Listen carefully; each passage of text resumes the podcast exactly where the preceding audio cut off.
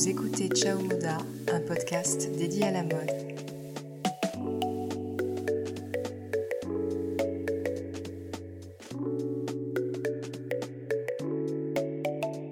Aujourd'hui, on va chercher à savoir comment on peut prendre soin de ses souliers pour les faire durer le plus longtemps possible.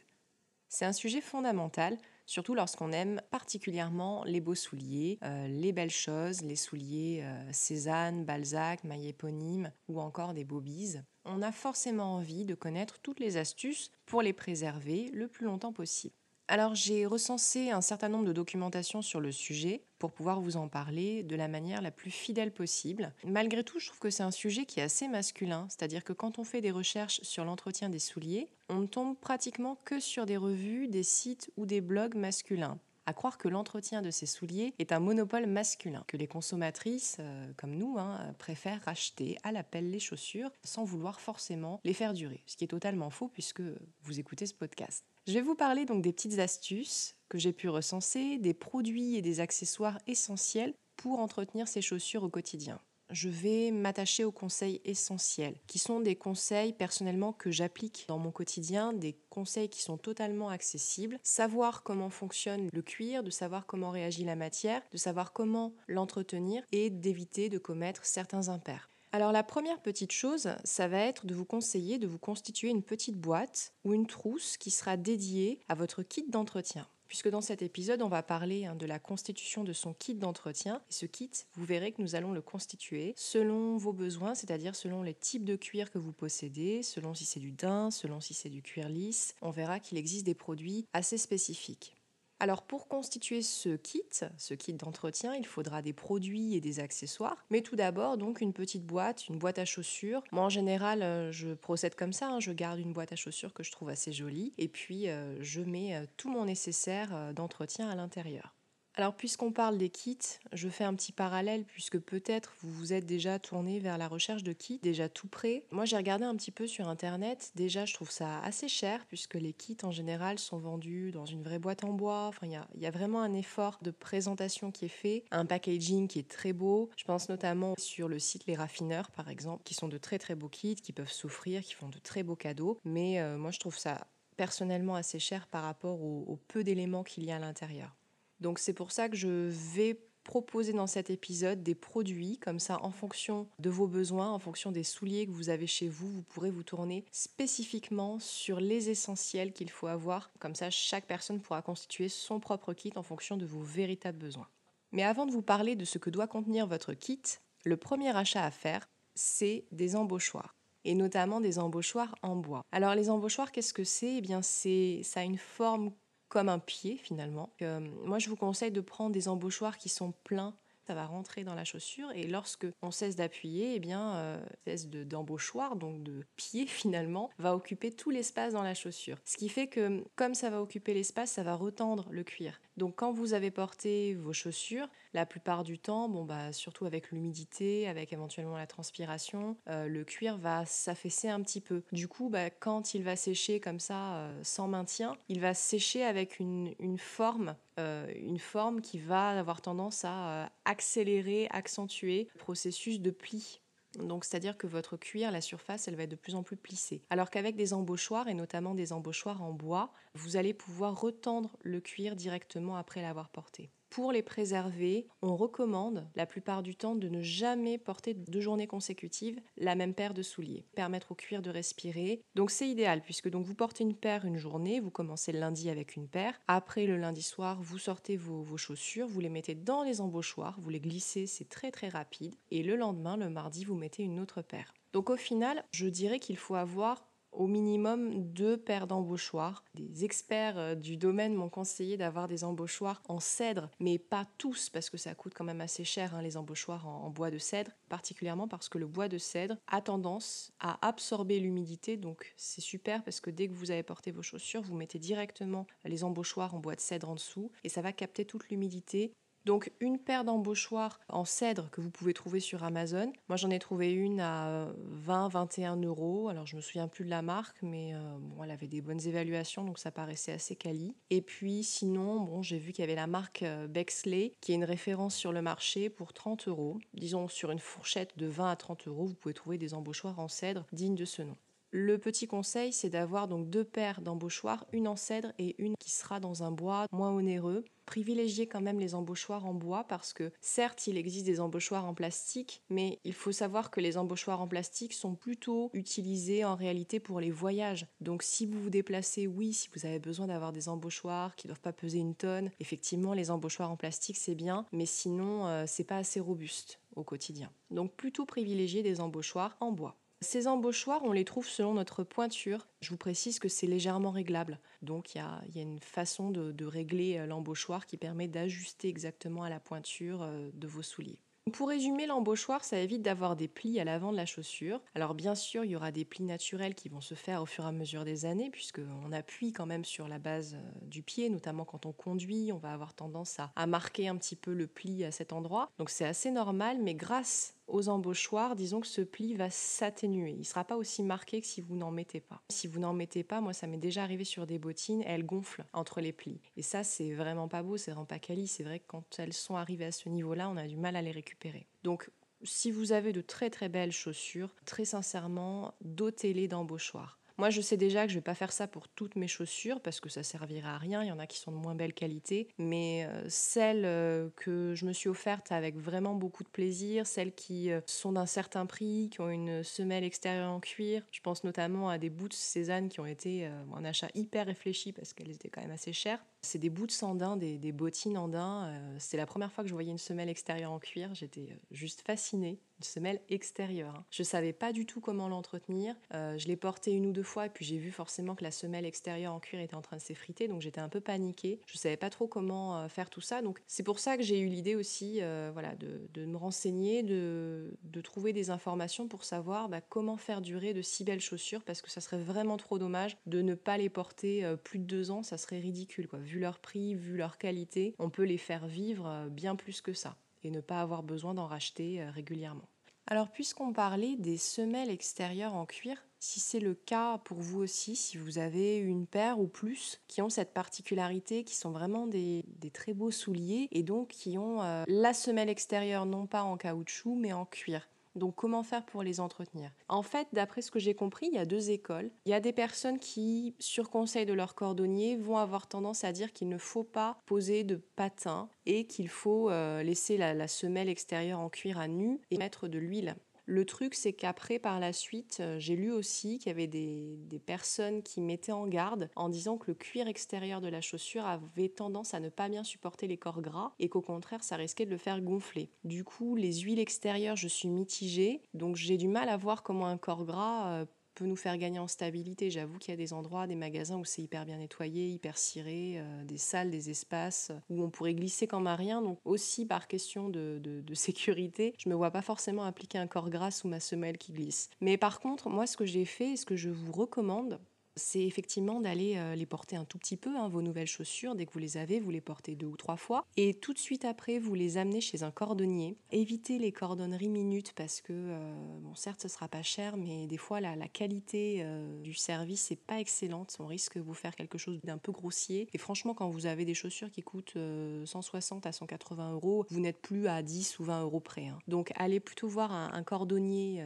qui est passionné. Ceux que j'ai vus, en tout cas, ont été très très bons conseils. C'était vraiment des passionnés. Quand j'ai apporté mes Cézanne, tout de suite vu que c'était des super belles chaussures et qui m'ont conseillé de poser des petits patins. Donc les patins, quand vous achetez ces, chaussures, les Bobies ou les Cézanne, en général, vous avez des petits patins adhésifs qui sont donnés avec. Mais ne les posez pas.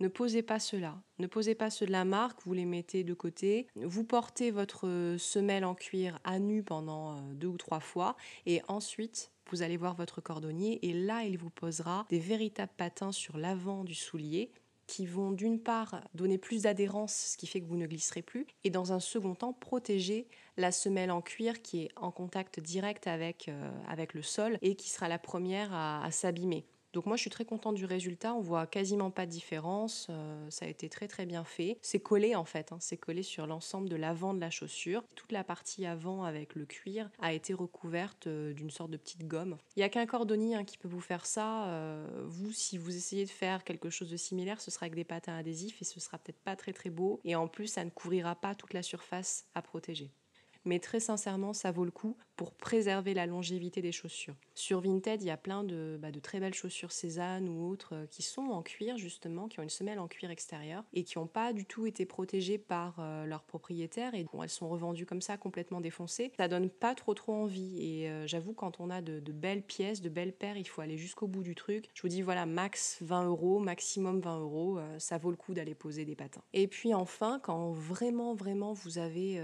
le patin qui ne tient plus, hein, qui a été usé, eh bien là, il faudra faire un ressemelage éventuellement, c'est-à-dire remettre une nouvelle semelle intégrale pour tout l'extérieur. Voilà, donc ça c'était pour euh, la première étape. Donc pensez à vous équiper d'embauchoirs et à faire poser des patins chez un cordonnier. La deuxième étape, c'est de se constituer son propre petit kit d'entretien pour ses souliers. Donc moi je vous disais, je suis partisan de la boîte à chaussures, la jolie boîte que je garde et puis je mets tous mes produits, euh, mes accessoires à l'intérieur.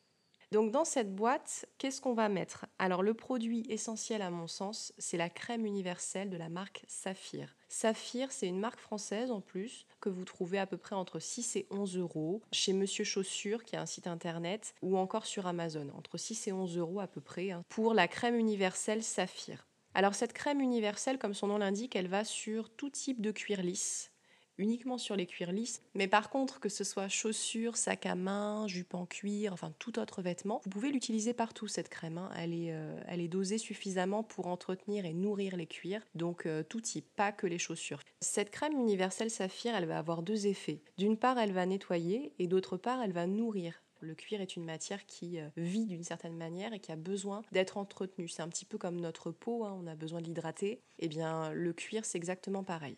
Comment l'appliquer? C'est tout simple, il faut une noisette qu'on va poser sur un chiffon tout doux ou alors éventuellement si vous avez euh, une chamoisine qui va permettre d'appliquer le produit de manière très souple euh, sans que ce soit abrasif. Alors cette crème universelle, c'est vraiment le premier produit à utiliser. Pourquoi? Parce qu'elle va nettoyer. C'est-à-dire que son action en fait de nettoyage, c'est d'enlever bah, toutes les petites poussières qu'on peut attraper sur le cuir. C'est une base à appliquer avant d'utiliser une crème pour cirage pigmenté par exemple.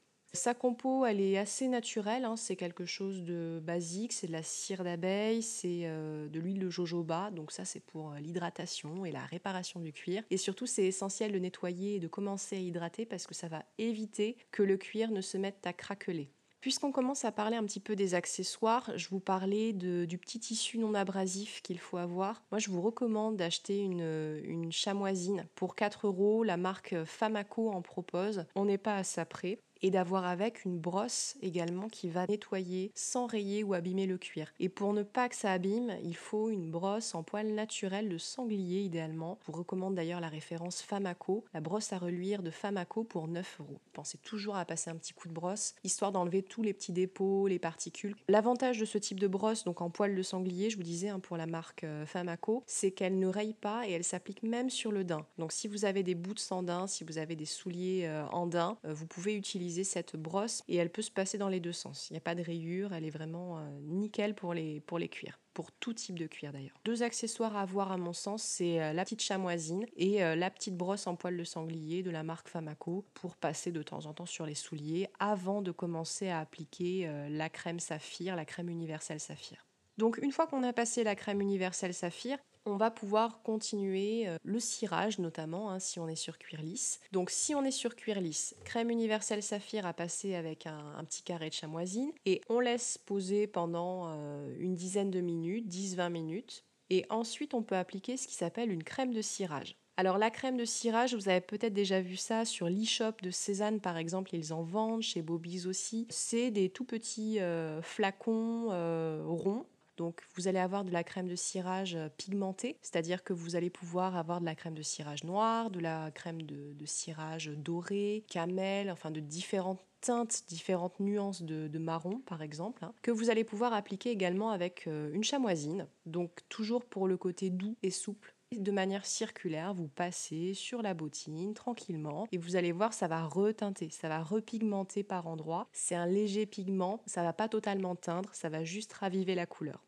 Chez Bobby's, vous pouvez en trouver. Chez Cézanne, chez Saphir, qui est encore une marque que je plébiscite, mais c'est euh, quand même une marque de très bonne qualité. Et notamment si vous avez des bottines, je pense aux Cézanne Addicts qui ont peut-être acheté des, bottines ou, les autres hein, qui ont peut-être des chaussures en cuir doré. Le cuir doré, comment l'entretenir? Eh bien, ayez absolument la couleur or de la marque Saphir. La crème de cirage couleur or de la marque Saphir qui sera parfaite. Sinon, au niveau du tarif, hein, ces crèmes de cirage, elles varient selon la marque mais euh, grosso modo, vous pouvez en trouver pour 8-9 euros hein, l'unité. Si vous avez des souliers en daim, eh bien là par contre, on va utiliser un autre type de produit. On n'a pas de crème de cirage, on n'a pas de crème universelle saphir parce que là forcément c'est euh, une matière euh, type croûte de cuir, donc c'est pas du tout le même entretien. Le daim, en fait, il y a un seul produit qui va réellement euh, le rénover. C'est toujours la marque Saphir qui le propose, mais celui de la marque Famaco est très bien aussi. Il n'est pas trop trop cher. Euh, chez Famaco, il s'appelle Ravidin.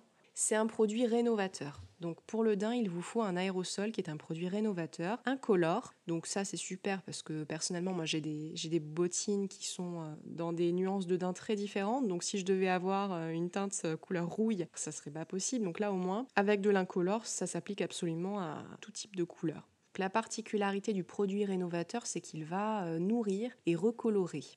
Donc quand vous avez un daim qui est un peu passé, ce qui arrive hein, des fois, quand vous avez des boots euh, qui ont un peu vécu, vous avez des endroits qui sont un peu abîmés, la teinte elle est plus très belle, ça s'est un peu défraîchi, décoloré, vous remettez ça et franchement, euh, j'ai vu des tutos, on voit que ça, ça fait des miracles. Honnêtement, c'est un très très bon produit. À mon sens, quelque chose qu'il faut avoir, surtout que ça coûte moins de 10 euros. Sinon, si vous avez des, des chaussures en daim qui ont tendance à avoir des petites imperfections, taches superficielles, des poussières, de la terre, il existe la gomme à daim. Ça coûte entre 5 et 10 euros. C'est une gomme, donc effectivement, ça a l'aspect d'une grosse gomme et c'est spécifique pour le daim, c'est-à-dire que c'est quelque chose de sec. Hein. Il faut rien mettre de, mouillé, il faut pas mettre de crème hein, sur le daim, bien évidemment. Et là, en fait, cette petite gomme, vous allez la passer pour retirer les taches superficielles. Ça marche assez bien. Et moi, je vous recommande encore une fois la marque Famaco parce qu'elle elle est assez accessible, c'est une bonne marque avec un bon rapport qualité-prix. Enfin pour le daim, si vous voulez pousser euh, le truc jusqu'au bout, euh, pour redonner après euh, le produit rénovateur un côté vraiment euh, effet peau pêche qui est propre au daim quand vous l'avez acheté, vous savez, très doux. Euh. c'est la brosse à crêpes. Donc c'est la brosse à crêpes qu'il vous faut pour redonner son aspect peau pêche au daim. Et ça, cette brosse à crêpes, on ne l'utilise que à la fin, quand on a utilisé les sprays rénovateurs, quand on les a imperméabilisés, qu'on a envie de, de, ne pas avoir d'effet carton hein, sur, sur le daim, mais plutôt de, de, raviver cette douceur. Et donc je, je parlais hein, de mais ça c'est propre au daim comme au cuir lisse. Euh, un aérosol, moi je vous conseille de l'avoir en incolore, comme ça vous l'utilisez absolument pour toutes les nuances de vos souliers. Aérosol imperméabilisant, il va sur du nubuck, du daim, du cuir lisse, euh, et puis aussi vous pouvez l'utiliser pour tous les autres produits en cuir que vous avez, euh, sac à main, portefeuille et autres. Enfin, des derniers conseils pour venir compléter l'entretien des souliers. Pas porter tous les jours les mêmes souliers, pas deux fois d'affilée du moins. Il faut les laisser un peu respirer. Donc laissez-les respirer, vous les mettez si possible dans des embauchoirs si ce sont de très beaux souliers. Pensez aussi à ne pas mettre trop de cirage et de crème quand vous appliquez les produits. Euh, c'est une erreur qu'on peut faire. Moi, ça m'est arrivé avec des tubes. Des fois, j'arrivais pas trop à faire venir le produit. Et puis en fait, je me retrouvais avec trop de quantité dessus. Donc ça devenait un peu problématique parce que du coup, après, ça peut faire l'effet de surcharge c'est un peu comme notre peau, hein, quand on met trop de crème, après on a, bah, on a les pores qui se bouchent. Et bien sur le, sur le cuir, ça fait exactement pareil. Donc pas mettre trop de cirage. Il vaut mieux commencer avec très peu, c'est-à-dire une noisette déposée sur la chamoisine, et on y va progressivement, plutôt que de mettre trop de quantité dès le départ parce que vos chaussures n'apprécieront pas. Si jamais il pleut, euh, n'ayez pas la bonne idée de les, faire sécher auprès d'une source de chaleur. C'est une très très mauvaise idée puisque le cuir à ce moment-là va se dessécher et risque de craqueler. Donc si jamais vos chaussures sont humides, si elles ont pris un peu l'humidité, c'est pas si grave pour du cuir, contrairement à ce qu'on peut penser. C'est pas si grave, c'est pas dramatique. Il vaut mieux que le cuir ait pris l'humidité qu'il ait pris euh, trop de chaleur parce qu'alors là, par contre, il va vraiment se dessécher et ce sera euh, irréversible. Enfin, ne pas faire que cirer ses chaussures, bien évidemment. Hein. Les cirer, c'est important, mais les cirer, ça permet juste de les faire briller. Donc si vous voulez avoir des chaussures brillantes, c'est super, mais un cirage, ça n'est pas un entretien. Pour les entretenir, il faut forcément avoir mis une crème, avoir appliqué euh, quelque chose qui va venir les nourrir vous les hydratez avec euh, la crème saphir et éventuellement si vous voulez les faire briller, mais ça c'est pas obligatoire, vous pouvez même aller jusqu'à mettre du cirage. Et enfin, le dernier conseil, bon bah ça va de soi, si on veut des chaussures qui durent, forcément il faut miser sur des bons souliers dès le départ. Alors je sais qu'en France on a une consommation moyenne qui est de 6 chaussures par an. Je trouvais ça beaucoup. Maintenant, quand on voit voilà qu'en moyenne on a une consommation de 6 souliers par an, par personne, on se dit que pour le prix, des fois, euh, bah, vaudrait peut-être mieux si on fait les totaux. On est peut-être sur un budget, euh, un budget qui atteint euh, largement le prix d'une ou deux très très belles paires, c'est-à-dire euh, des paires voilà, à plus de 100 euros, entre 150 et, 180 euros. Bon, bah, peut-être acheter moins souvent, mais euh, miser un peu plus sur de la qualité et sur des chaussures qui vont durer. Donc pour moi, il n'y a pas de secret. Les chaussures les plus résistantes, c'est des chaussures qui sont en cuir. Je comprends qu'on ait envie de se faire plaisir avec des chaussures qui soient jolies, qui soient des achats coup de cœur, parce que aussi elles sont pas chères, mais vraiment essayer de, trouver des chaussures en cuir, que ce soit voilà chez les marques que j'ai citées, mais euh, moi personnellement, ça arrivé aussi de trouver euh,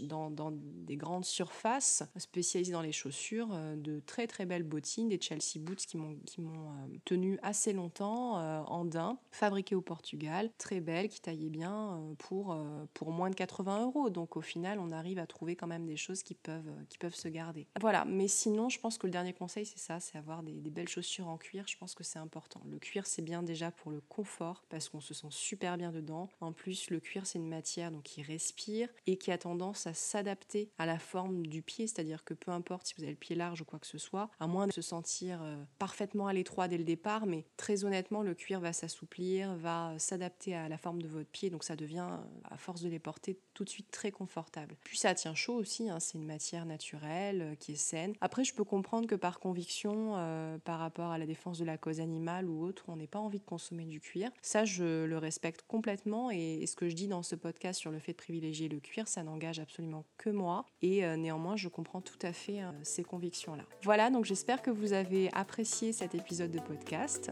N'hésitez pas à le partager.